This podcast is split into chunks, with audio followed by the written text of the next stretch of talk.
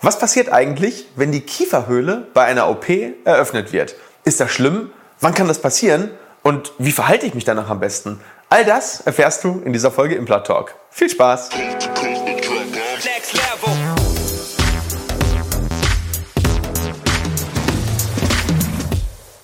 Hallo liebe Community, mein Name ist Dr. Stefan Helker und ich heiße euch herzlich willkommen bei der Audioversion unseres erfolgreichen YouTube-Formates Implatalk. Sollten dir die visuellen Einblendungen an der einen oder anderen Stelle fehlen, komm gerne nochmal auf unseren YouTube-Kanal und schau dir das passende Video an. Und jetzt viel Spaß mit dem Podcast.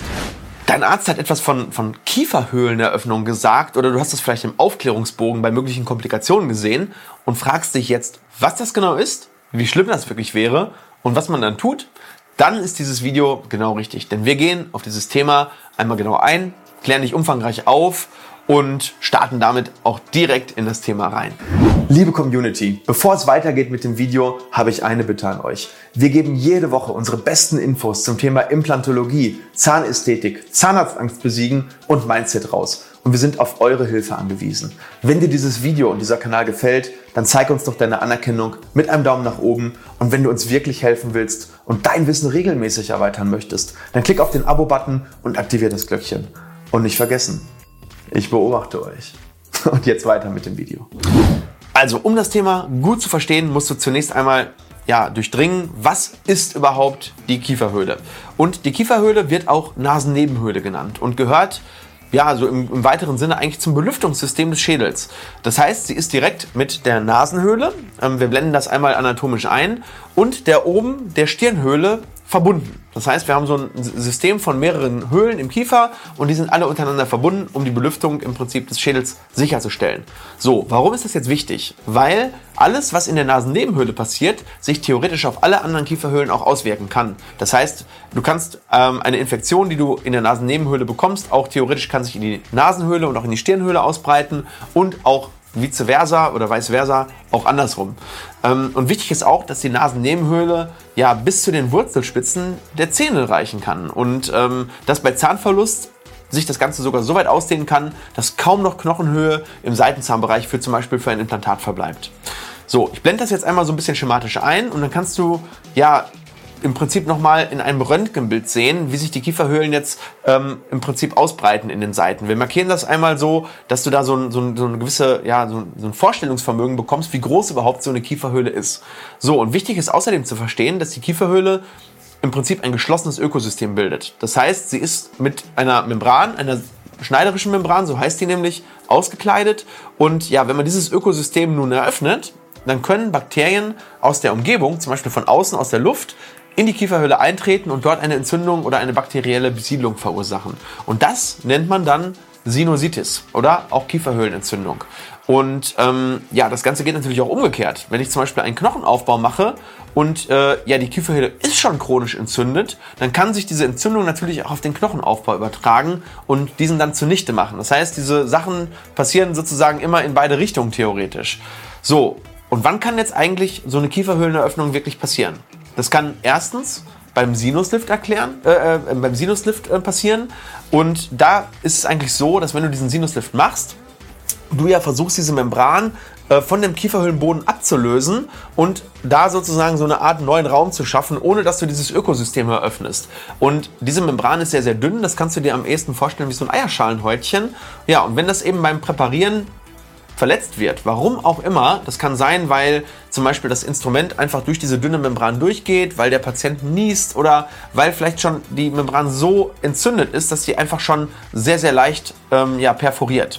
Und das zweite ist eigentlich beim Zahnziehen. Das heißt, wenn so eine Wurzel von so einem Zahn schon vorher in die Kieferhöhle reinreicht, dann kann alleine durch das Ziehen, das kannst du dir vorstellen, als würdest du sozusagen, ja, im Prinzip, äh, äh, sag ich mal, aus einer Badewanne so, ein, so einen Stopfen ziehen und dann hast du im Prinzip da eine Öffnung. Das heißt, die ähm, ist auch unvermeidlich, wenn du den Zahn ziehst.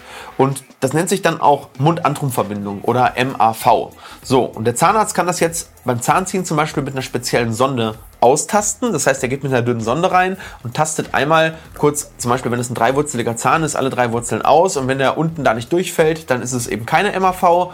Ähm, oder man macht einen sogenannten Nasenblasversuch. Das heißt, es werden die Nasenlöcher zugehalten und dann wird Druck aufgebaut, also im Prinzip einmal so richtig aufbauen. Und wenn du dort ein Loch hättest, dann würde der Überdruck sich über dieses Loch wieder entleeren. Und dann wüsste der Zahnarzt, okay, da habe ich eine MAV und ich muss, ja, dann muss ich da etwas tun.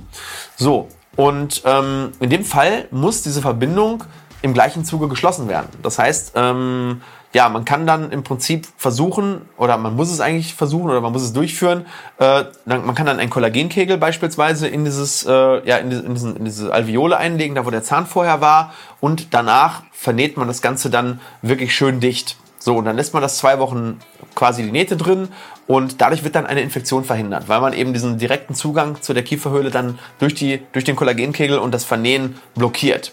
So, was passiert jetzt, wenn ich das mache, aber es bleibt unbemerkt? Ja, dann ähm, habe ich ja gar nicht diese MAV bemerkt und dann kann es in seltenen Fällen eben zu einer Infektion kommen. Ähm, das kann sehr glimpflich ablaufen und äh, kann dann mit einem einfachen Antibiotikum in den Griff zu bekommen sein. Das kann aber auch sehr lästig werden, denn ähm, ja, wenn du das dann im Prinzip erstmal gar nicht merkst und sich die Bakterien erstmal so unbemerkt in der Kieferhöhle dann verteilen, dann kann irgendwann auch eine chronische Sinusitis oder eine chronische Nasennebenhöhlenentzündung daraus werden. Und das ist dann schon eine sehr, sehr lästige Sache und kann dann eben manchmal dazu führen, dass man dann auch operativ die Kieferhöhle dann aufmachen muss und spülen muss und das Ganze revidieren muss. Und daher ist das Vernähen ja auch so wichtig und in Kombination mit einem Antibiotikum eigentlich deine Versicherung dagegen, dass das Ganze nicht passiert. So, wie oft kommt das jetzt wirklich vor? Hm, also im Oberkiefer-Seitenzahnbereich kommt das schon öfter vor, dass da eine MAV entsteht. Ähm, ich kann jetzt Prozentzahlen nicht so leicht nennen, aber ich denke mal, das liegt irgendwo im einstelligen Prozentbereich. Also vielleicht jeder 20. oder jeder 10. Oberkiefer-Seitenzahnbereich hat irgendwie in irgendeiner Art und Weise eine Verbindung zur Kieferhöhle. Das ist aber bei richtigem Verhalten einfach sehr, sehr selten mit Komplikationen verbunden. Also in der Regel wird das bemerkt und dann wird das vernäht und dann wird es antibiotisch abgedeckt und dann ist es halt auch gut. Ja? Ähm, was sollte man danach beachten, wenn das jetzt vernäht wurde und das Ganze ist dann, ähm, ja, sag ich mal, erstmal sozusagen dann da ähm, dicht vernäht? Drei Dinge sind essentiell. Das erste, schon gesagt, fünf bis zehn Tage antibiotisch abdecken mit zum Beispiel Amoxicillin, Cefuroxim oder Clindamycin. Ähm, das zweite, kein festes Schneuzen oder Niesen oder Überdruck aufbauen, weil dann kannst du dir eben diese, diese, das Ganze sozusagen wieder rausschneuzen, beziehungsweise dann kannst du dir wenn die Kieferhöhle zum Beispiel vielleicht auch mit, mit, mit Schleim zu ist, dann schneuzt du dir gegebenenfalls den Schleim in die, in die Weichteile und dann ähm, kriegst du dann vielleicht noch eine Weichteileentzündung und das willst du natürlich auch nicht. Und äh, teilweise können sich dann die Nähte halt auch lösen. Und äh, ja, das äh, solltest du auf jeden Fall dann vermeiden. Und das gilt so ungefähr für drei Wochen. Ja, also drei Wochen nicht in die Nase schneuzen, keinen Überdruck aufbauen.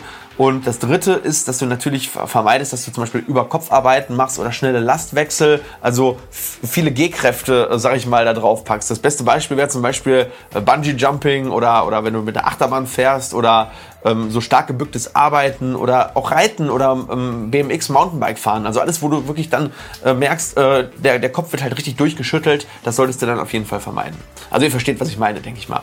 So, und wenn man das beachtet, dann heilt so eine MAV auch wirklich gut aus und man hat keinen Stress mehr damit. Also das ist so das, was ich dir zum Thema Mund-Antrumverbindung oder Kieferhöhleneröffnung gerne sagen wollte. So, ich hoffe, dir hilft dieses Video ähm, und das, wenn du in dieser Situation sein solltest oder ein Sinuslift gemacht werden soll, ist es wahrscheinlich ziemlich relevant für dich. Und ansonsten empfehle ich dir dazu sowieso unsere Videos hier auf der rechten Seite, die das Ganze nochmal ein bisschen tiefer beleuchten. Und was ich dir natürlich auch empfehlen kann, ist unser Button ganz rechts unten mit dem Daumen und mit dem Abonnieren. Wenn du da draufklickst, dann tust du sowohl uns einen Gefallen und dir selber auch, denn dann wirst du in der nächsten Zeit fit for Implantology und vor Zahnmedizin. In diesem Sinne, ganz liebe Grüße, euer Doc Helker. Ciao.